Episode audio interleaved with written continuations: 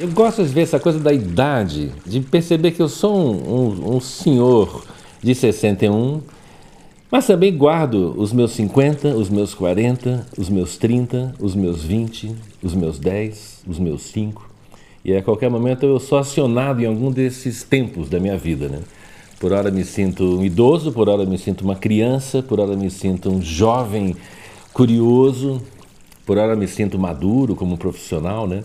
E essa sensação de que o tempo ele é estanque, eu acho que eu tenho minhas dúvidas. Acho que o tempo é fluido e a gente é essa porção de idades e de momentos de vida, né, que vão se acumulando. Eu acho um prejuízo se a gente perder isso, se o adulto perde a criança que ele é, perde o jovem que ele pode ser. E mesmo também para as crianças, né? quando elas veem um idoso, quando elas veem um mais velho, elas não olharem alguém fora delas, mas elas estão olhando para elas logo adiante, né? alguns capítulos adiante. Então, uma boa conversa sobre a percepção de tempo, né? que a gente aprendeu a dividir, né? o que, que é antes, o que, que é agora, o que, que é depois. Talvez seja tudo muito mais integrado do que a gente pensa. Né? José Bueno nos recebeu na sua casa em São Paulo. Ele é arquiteto e urbanista, mas desde cedo passou a trabalhar com temas como educação, saúde e desenvolvimento humano. Fundador do Instituto Harmonia, que desde 2010 oferece espaços de convivência e aprendizagem a crianças, jovens, adultos e idosos. Por meio do teatro social, jogos e até a milenar arte marcial do Aikido, da qual ele é faixa preta.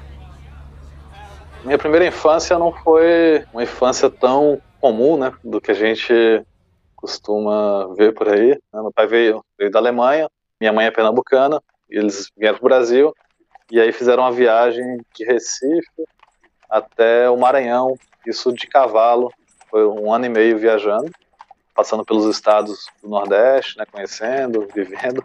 Eu nasci no Piauí, porque meu pai foi até as nascentes do rio Parnaíba, e ele vendeu os cavalos, comprou um barco, desceu o rio, e eu nasci no litoral do Piauí. Meu pai mudou para Goiás, na Chapada dos Veadeiros, que foi onde eu cresci. E meu pai tinha fazendas em, em Goiás, né? Mas mais voltada para conservação. Eram áreas de RPPN, né? Que são reservas particulares. Então meu pai tinha muito essa, esse lado da conservação, né, da preservação do meio ambiente. E foi onde eu, onde eu cresci, eu com meus meus irmãos. Eu sempre gostei muito da parte de agricultura, do plantar. Meu pai ajudou a criar um, um instituto, né? Acabei indo me mudar para esse instituto. Meu pai deixou eu ir morar com 12 anos nesse instituto, morava mais de 60 pessoas lá. Eu era a única criança que morava lá. E acabei me mudando para lá para aprender mais agrofloresta e fiquei 11 anos contínuos lá aprendendo, fazendo, trabalhando com agrofloresta nesse, nesse instituto. Então, dos, Esse é o Namastê Messerschmitt. Ele conversou remotamente com o podcast desde a sua fazenda em Curitiba. Ele é agricultor e consultor agroflorestal. Desde cedo trabalhou junto com comunidades indígenas e também atua como consultor e instrutor em diversas organizações e com agricultores, incluindo o Programa das Nações Unidas para o Desenvolvimento, Fazenda da Toca, GPA, e Coopera Floresta. Desde 2017, Namastê realiza cursos e consultorias internacionais, difundindo o conhecimento da agrofloresta agroecológica pelo mundo, se tornando uma das maiores referências internacionais sobre o tema. Eu sou do povo Baniwa. Baniwa é pertencente à família linguística Aruaque. Os Aruaque no Alto Rio Negro são Tariano, Baré, Curipaco, Erequena e Baniwa.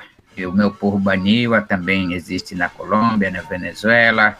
Nós somos 6 mil pessoas no Brasil, né? A estimativa geral é 18 mil pessoas, incluindo outras nacionalidades. Eu vivi em quatro localidades até hoje, onde passei minha infância, aonde eu voltei na comunidade de origem do meu pai, onde reaprendi me relacionar com o meu povo e onde aprendi a representar o meu povo, aprender é, mais do que isso, eu acho amar o meu povo, representar o meu povo. Eu sou liderança desde com 21 anos, desde 1992 até hoje, e nunca mais consegui estudar, né, por causa de ser liderança. Mais recentemente, por estar aqui em Manaus agora, estudei supletivo, passei e agora estou fazendo curso superior de gestão ambiental, né, para ajudar melhorar mais a, a, as minhas ideias. Desde Manaus, capital do Amazonas, conversamos com André Baniwa. Ele é professor, escritor, político e liderança do povo Baniwa. André tem uma longa carreira como representante indígena e político, criando e participando de diversas organizações e assumindo vários cargos públicos, sempre tendo em foco o processo de união e articulação política, a luta pela demarcação de suas terras, pela defesa da cultura tradicional e de uma vida sustentável dos povos Baniwa e Coripaco. Em 2019, lançou o livro Bem Viver e Viver Bem, segundo o povo Baniwa.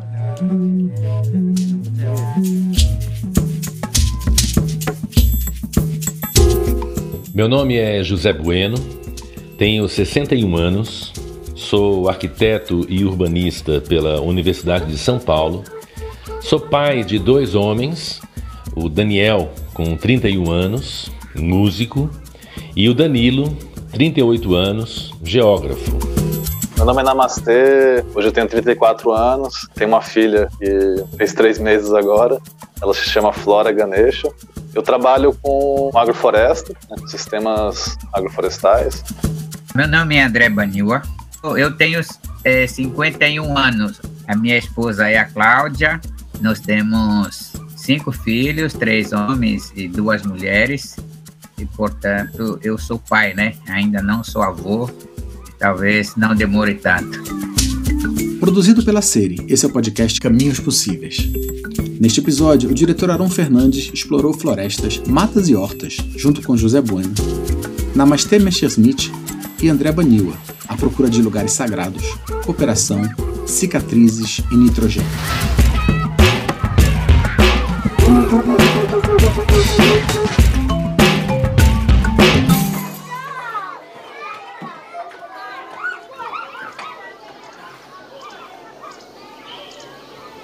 Os convidados deste episódio têm origens muito diferentes, mas todos eles têm uma relação muito próxima com a sustentabilidade e a natureza, porque é o objeto dos seus trabalhos e atividades, mas, sobretudo, a razão de viver deles. Na minha percepção, essa necessidade das crianças terem um contato com a natureza é em perceber nela uma grande escola uma grande universidade, talvez a melhor escola que a gente tenha no nosso nariz, que existe ali a, a, as disciplinas da diversidade, da resiliência, da produtividade, da, da convivência harmoni, harmoniosa com outras espécies, de, da fauna, da flora, né? Então acho que esse, esse contato com as pequenas manifestações da vida na natureza, né? elas são uma, uma grande fonte assim de aprendizagem para o adulto que essa criança vai se tornar. A natureza, para mim, ela é uma grande professora. Na natureza, a gente observa pura cooperação. Por exemplo, o ciclo de nitrogênio. Né? É, hoje, o nitrogênio ele é o insumo mais comercializado no mundo inteiro. Isso é uma loucura, porque a maior fonte de nitrogênio está no ar. Né? 78% do ar é puro nitrogênio. Agora, por que, que a gente tem que comprar nitrogênio da Rússia, de Beirute, né, se o ar ele é puro nitrogênio? Por exemplo, a banana ela não ela não está preparada para pegar o nitrogênio e comer. Ela não tem metabolismo para isso. Né? A banana de forma individual. Só que a natureza, em nenhum momento ela trabalha de forma individual. A todo momento ela trabalha de forma colaborativa, cooperativa. As leguminosas, né, que é a família das leguminosas, feijão, ingá, são leguminosas, né? elas se associam com bactérias que conseguem pegar esse nitrogênio e tornar ele quimicamente disponível para a planta poder assimilar. E não só para a leguminosa, para a comunidade onde ela está. Né? Então, o padrão da natureza é pura cooperação. É como o nosso corpo, né? É o, é o coração trabalhando com o fígado, com os rins, com o pulmão, é pura cooperação. E eu acho que trazer isso para a educação, né? para as crianças, acho que isso é muito importante. Natureza somos nós. É, natureza é nós. Nós somos natureza. Eles são nós. Eu vou explicar isso. É, a nossa humanidade, nós humanos, seres que pensa, que fala, que grita, que tem sangue, que nasce e morre, nós somos também como árvores. As árvores são tipo nossos parentes. vivos também no espírito deles, de outro modo, como planta, pedra, água, um monte de coisa que você imagina. Só que, por que, que nós ficamos seres humanos e eles não? Porque o Inhapiricuri exatamente conquistou isso para nós, para sermos é, seres humanos. E eles ficaram como pedras. Vou tentar exemplificar mais isso para você. O homem, quando no sonho, dormindo e sonhando uma mulher bonita, essa aí não é uma mulher bonita na vida real. Ela pode ser uma cobra, uma largata, um bichinho, uma árvore, o boto. E a mulher, quando sonha um homem, rapaz lindo, não sei o quê, príncipe, não sei o quê, no sonho, está sonhando com o macho desses bichos. Porque nós somos no plano atrás, quando antes de sermos, sermos humanos, nós éramos do mesmo plano como eles. Por isso que eu digo, nós somos a natureza e a natureza é nós também. Então não, é, não tem separação para nós. Eu me lembro que meu avô, até meu pai, é, eu conversando com ele recentemente, quando entra num igarapé desconhecido, ele fala: Ô oh, vovô, é, sou eu, teu neto, vou andar aqui, não se preocupe comigo, não, não vou fazer mal. Nós somos, todos aqui são seus netos, cuida de nós aí. Aí você está conversando com ele, né? Aí você vai e volta tranquilamente. Se você não for, se não conversar com, com a natureza, ah, você vai voltar com, com certo. Às vezes você pisa um, um pedaço de árvore, vai inflamar, você vai ser ferrado de, de, de sei lá, de marimbondo, ou pode encontrar é, cobra te mordendo, tudo isso, né? Então, essa é a nossa relação com a natureza. Natureza é risco. Ou seja, você andar sobre as pedras, vai exigir um cuidado no caminhar, que não você não tem essa aprendizagem dentro de um shopping, dentro de uma calçada muito bem pavimentada, né? mas andar no mato e lidar com os galhos que são pontiagudos, né? esses pequenos riscos. Né? Uma criança que não vive, que não aprende a lidar com riscos, que adulto que vai se tornar? Um adulto medroso, um adulto que quer tudo certinho, tudo bem acabado, tudo polido, né? Eu acho que essa é, sujeira ou essa imperfeição né, da natureza, eu acho que é, é um grande benefício para formar um adulto que sabe lidar com o inacabado, com o incerto, com onde você pisa, né? o que, que você come, se isso aqui é bom, se não é. Então, essa sensibilidade né, em lidar com a, os riscos da natureza, acho que vão formar um adulto muito mais sábio e muito mais sensível do que uma criança que foi criada dentro de quatro paredes, em ambientes absolutamente seguros.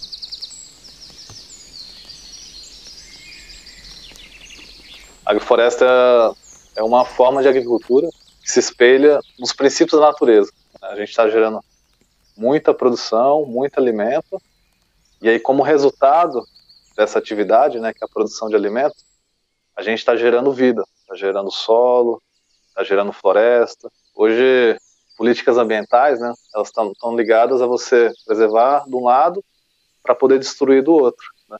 Só que o planeta ele é um só. As pessoas falam assim, ah, a monocultura ela é importante para alimentar o mundo, né? Não é tanta verdade assim, né? Por exemplo, a soja, que é o que o Brasil mais produz hoje, né? A soja, o recorde de produção, soja consegue tirar 9 toneladas de soja por hectare. A gente tem estudos de agrofloresta mostrando uma produtividade de 140 toneladas por hectare.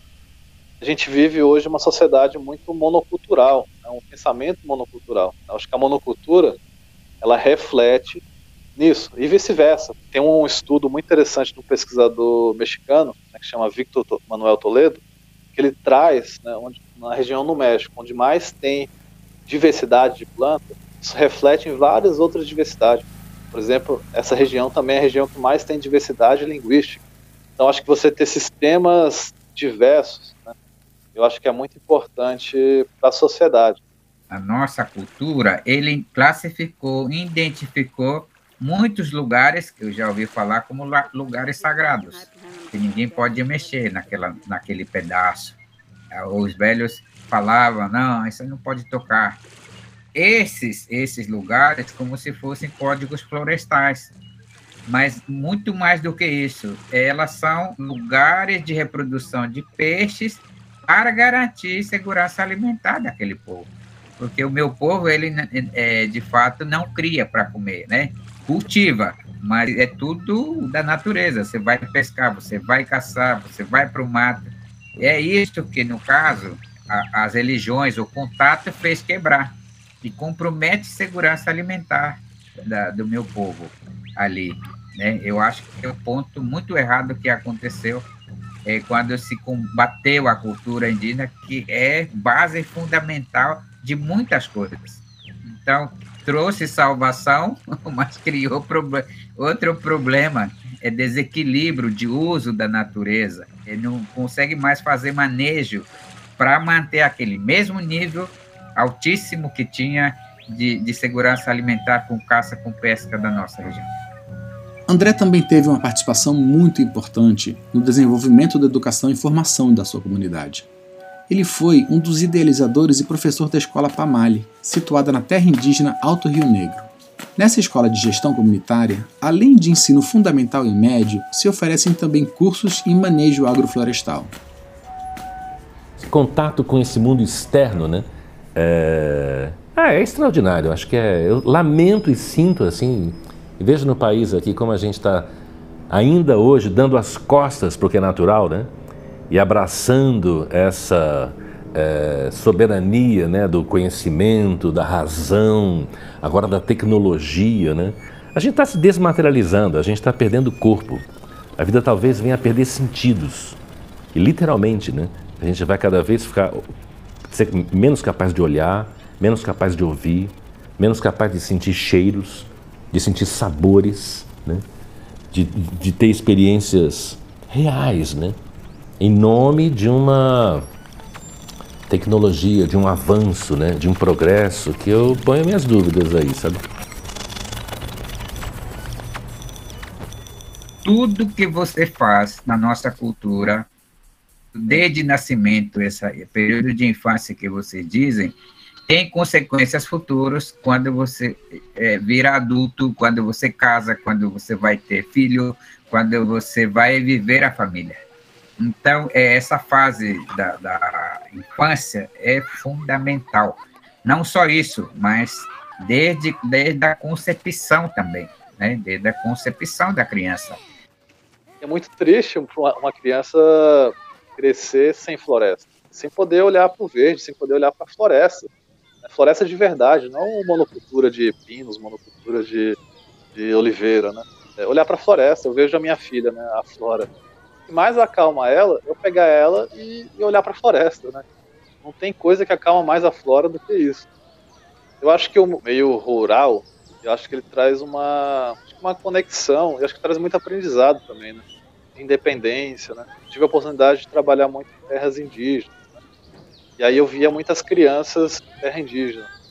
E é uma independência total, né? Primeiro porque o pessoal mora em comunidade, né?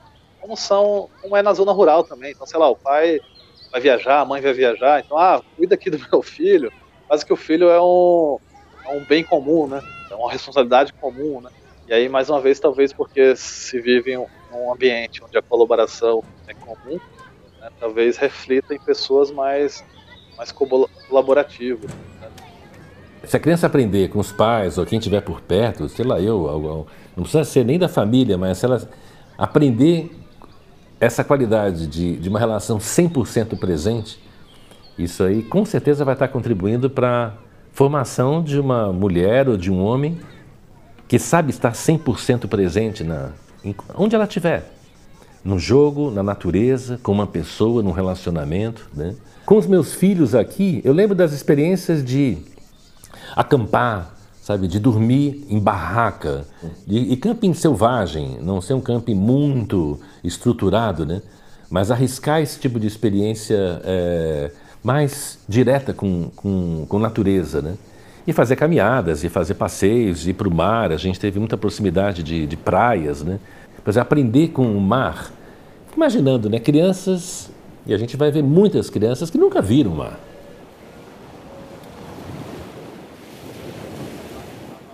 Tive é, tempo de contar as histórias. Eu não vivi isso, né? Eu não consegui viver isso com meus filhos.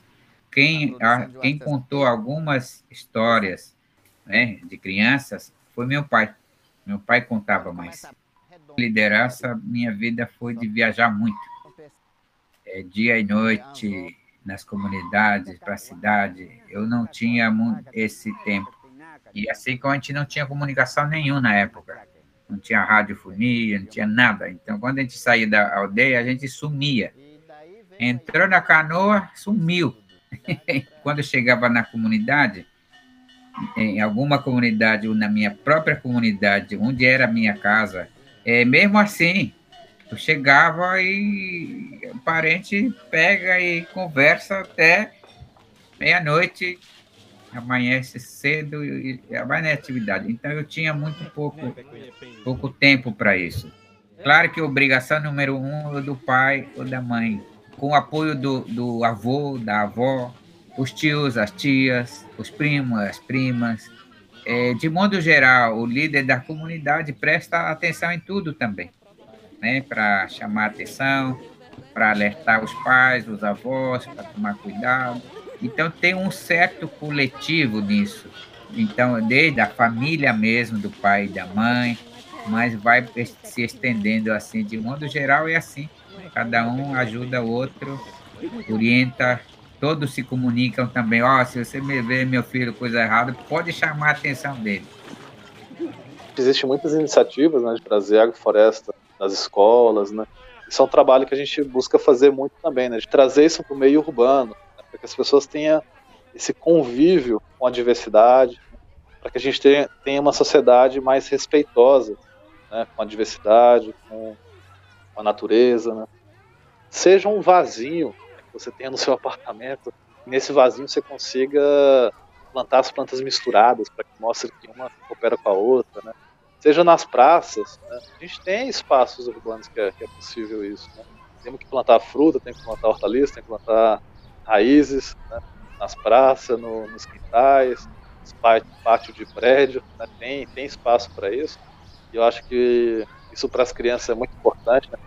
Eu tenho uma apreensão com a minha neta, que tem, vai fazer cinco anos, ou seja, o quanto os pais dela e quanto eu como avô cuidamos de que ela tenha, se alimente de todos esses sentidos que a natureza oferece. Táteis, visuais, de cores, de sabores, de sons, né? Ou seja, é uma a, natureza inunda a gente de estímulos sensoriais. O que um tablet não é capaz de fazer, o que um celular não é capaz de fazer, certamente. Gosto muito de uma frase do Ayrton Krenak, que ele fala que o futuro é ancestral. A gente fica bus buscando a solução lá, lá no futuro, né? Ah, não, o que vai solucionar é a internet, a internet vai ser libertadora. O que vai solucionar são os aplicativos, são as máquinas, né? Mas não, para mim o futuro é o que está lá atrás. Porque a agrofloresta é uma coisa ancestral. A floresta é uma coisa indígena. Né? Já se faz agrofloresta há milhares de anos. Então, o futuro ele é ancestral. Se a gente quer achar uma solução, o buraco que a gente se meteu, a gente tem que olhar para trás, não é para frente. A agricultura, ela pode gerar vida. Né? Ao contrário do que ela faz hoje, ela gera morte, morte do solo, morte das espécies. Ela pode gerar vida, aumentar a vida no planeta, gerar diversidade, gerar colaboração, gerar produção. Né?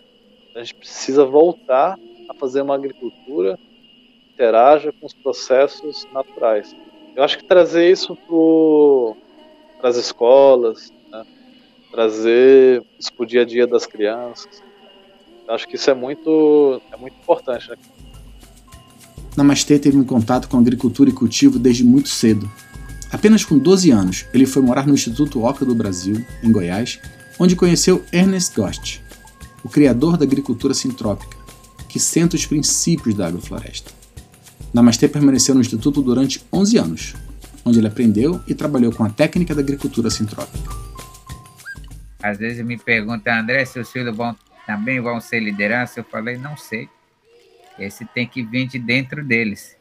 Agora, uma coisa que eles aprenderam a ouvir muito é ser crítico. Eu sou muito crítico para tudo, né? Eu acho que eles pegaram esse espírito de, de ter uma visão sempre para coisa melhor. Porque crítico não é porque ele quer as coisas ruins, na verdade ele quer as coisas melhores, né? Quem não critica porque não consegue ver que pode ser melhor do que já está. Então, essa parte, todos eles têm capacidade de observar. Sempre falo para ele também que nós temos que estar pronto, preparado para estar em qualquer situação, em qualquer lugar, mas nunca deixar de ser o que nós somos, que somos Banil. Eu não, não tinha planos de ser pai. Né? Eu via tantas crianças precisando de, de pai, de mãe, né? de, de cuidado, de carinho, de amor, que aí eu pensava assim, ah, acho que a gente tem que cuidar das crianças que já existem no mundo, né? Mas acabou sendo uma coisa que veio, veio a mim, né? ser, ser pai tenho encarado isso de uma forma muito séria, né, de uma forma muito, muito compromisso, né, desde o nascimento, né, a gente a gente buscou um nascimento em casa, tem sido muito muito aprendizado para mim, né. Acho que é, é, como tudo na vida, né. Que exemplo que a gente quer dar, né. Eu vejo muita gente, sei lá, não quer que o filho olhe tela, né, mas vive na tela o tempo todo, né. Tem uma televisão, tem um, tem um celular, trabalha no celular o tempo todo, mas não quer que o filho olhe tela, né? Então acho que o exemplo é muito importante é, e a gente tem buscado fazer isso desde o começo, né? Desde, desde quando nasceu até muitas vezes quando ela estava na barriga a gente já pensava nisso, né? De que, de que exemplo que a gente está dando para ela. Né? Depois que a Flora nasceu, tem conseguido ficar ficar mais em casa e tem sido muito gostoso poder participar né? na cozinha, poder participar na vida da Flora, poder andar com ela, poder olhar, olhar as coisas e ajudar na, nas coisas práticas do, dia a dia. Eu tinha um desejo de ser pai, uma vontade de ser pai, de formar família, de viver essa experiência da paternidade. E me casei com uma mulher que tinha duas filhas. Então eu fui pai de um, de um bebê e as minhas enteadas tinham dois e cinco anos, duas meninas. Não fui um pai zeloso, protetor, né? E soltei muito a linha para eles viverem, eles terem seus conflitos e terem suas cicatrizes logo, né? Foi incrível ser pai cedo. Hoje é curioso que ele se ressente de não ter tido uma educação mais disciplinada, mais controladora. Talvez tenha sido uma falha minha na formação ter não ter posto tanto limite nessa história, né? É curioso, né? Os meninos que têm uma educação muito rígida reclamam a liberdade. Os que têm muita liberdade reclamam uma formação mais firme, mais dura, né? Não era esse pai, como meu pai foi o provedor, né, que não tinha tempo para o afeto, ele tinha o tempo dele dedicado a manter a nossa estabilidade é, como família, financeira, né? Ele cuidou muito disso. Mas faltou aquele pedaço que é sair junto, viajar junto, brincar junto e conversar e trazer os problemas. E acho que meus filhos hoje, especialmente o mais velho, ele se ressente, né? Mas busquei mais essa outra, prover outra qualidade de valor, né? Que é presença, que é corpo, que é contato, que é experiências compartilhadas, enfim. Eu sempre desejei ser, ser pai, mas eu fiquei muito feliz quando, primeira, quando eu soube a primeira vez que minha esposa estava grávida e a gente preparou muito. E a minha filha nasceu quando eu estava fora da comunidade não quando eu estava lá. Então, toda tratativa foi do meu pai, da minha mãe, eles que cuidaram muito, né? E se esforçaram muito, acabava não me cobrando muito por ser representante, representar o povo baninho, essas coisas. É, assim, segundo filho, assim, é, na, no terceiro filho, é que eu cuidei mais, acho que até deu certo de alguma forma é tudo muito novo, né? Bom, três meses é, é, é, algo muito novo, estamos aprendendo muito, né? Lá vai demorar um tanto para comer ainda, mas a gente busca trabalhar muito essa coisa de alimentação, né? A gente tá até, como eu viajava muito aqui no meu sítio, eu não plantava tanto, né? mas é uma coisa que eu estou fazendo também, tipo, já pensando em plantar coisas para quando ela começar a comer, daqui uns meses, ela já ter, sei lá, batata para comer, já ter abóbora para comer, já ter fruta, morango, framboesa, fruta para poder comer. Né? O contato com a natureza para a gente é algo muito importante para a flora. Assim, né? Acho que é algo indispensável. Né? Poder pisar no chão, poder comer terra, poder comer casca de árvore, poder ser mais livre, poder brincar à vontade com a vizinhança, né? poder ser cuidado pelas mães, pelos pais da, da, da vizinhança. E é muito importante para uma criança ter esse convívio. Né? Eu vejo com certo receio a, essa formação desses jovens em ambientes urbanos, distantes da natureza, tem toda a tecnologia, né? De estarem plugados nos celulares, nos tablets, na TV, nos computadores, né? E, a, e aí estão chamando de conectividade. Eu me pergunto aqui, será que isso é conectividade mesmo ou isso é, é a mais pura desconexão com o que é vivo? Eu fico me perguntando quem vai se tornar essa criança que não teve uma experiência saborosa com a natureza, com o rio, por exemplo, né? Meus filhos já cresceram e acho que fiz um bom um bom trabalho como pai, de ter os tornado autônomos, corajosos né, para enfrentar esses riscos, e inteligentes, sensíveis. Então, acho que é. Mas é, sigo aprendendo. Agora, como avô e ainda como pai, né? De novo, é um fluxo, né? não é algo acabado. Né? Continuo sendo pai até o fim dos meus dias. Né? José Bueno mora na cidade e tem um compromisso muito grande com a recuperação de espaços naturais em meios urbanos principalmente a reabilitação de córregos e olhos de água.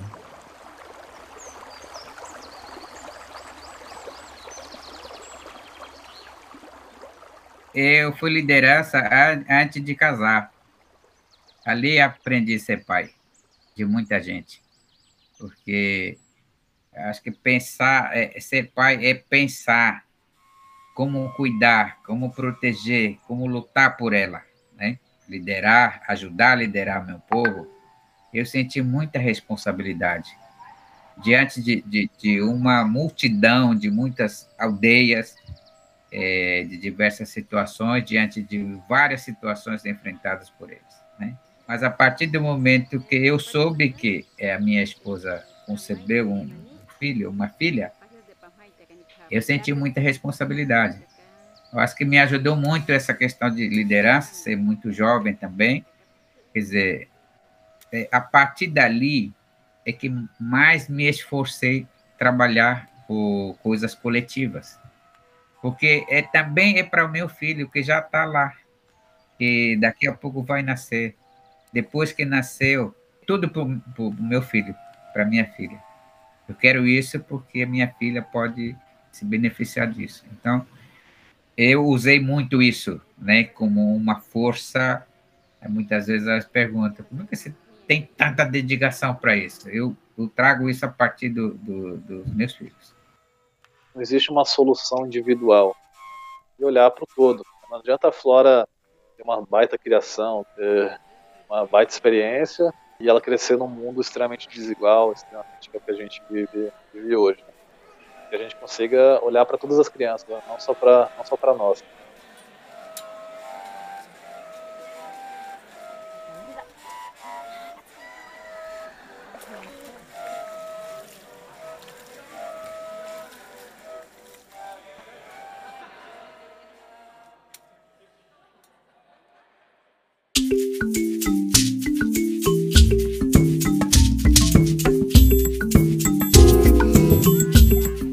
Possíveis é uma produção a série, com apoio da Fundação Bernard Van Leer e IFAM, Instituto da Infância. Criado por Rodrigo Sartwerten, consultoria de formato e conteúdo Walter De Simone. Apoio à pesquisa de Lucas Neves. Direção e produção, Aron Fernandes. Edição e coordenação de produção, Mathieu Rouget. Desenho de som, mixagem e trilha original, Ivan Garro. Som direto deste episódio foi feito por Gabriel Piotto. Transcrições das entrevistas Márcia Reis e Ricardo Reis. A produção da série é de Rune Tavares e Rodrigo Sartware. As opiniões expressas nesse podcast não refletem necessariamente a política ou posição oficial da Fundação Bernard Van Leer ou do IFAM, Instituto da Infância.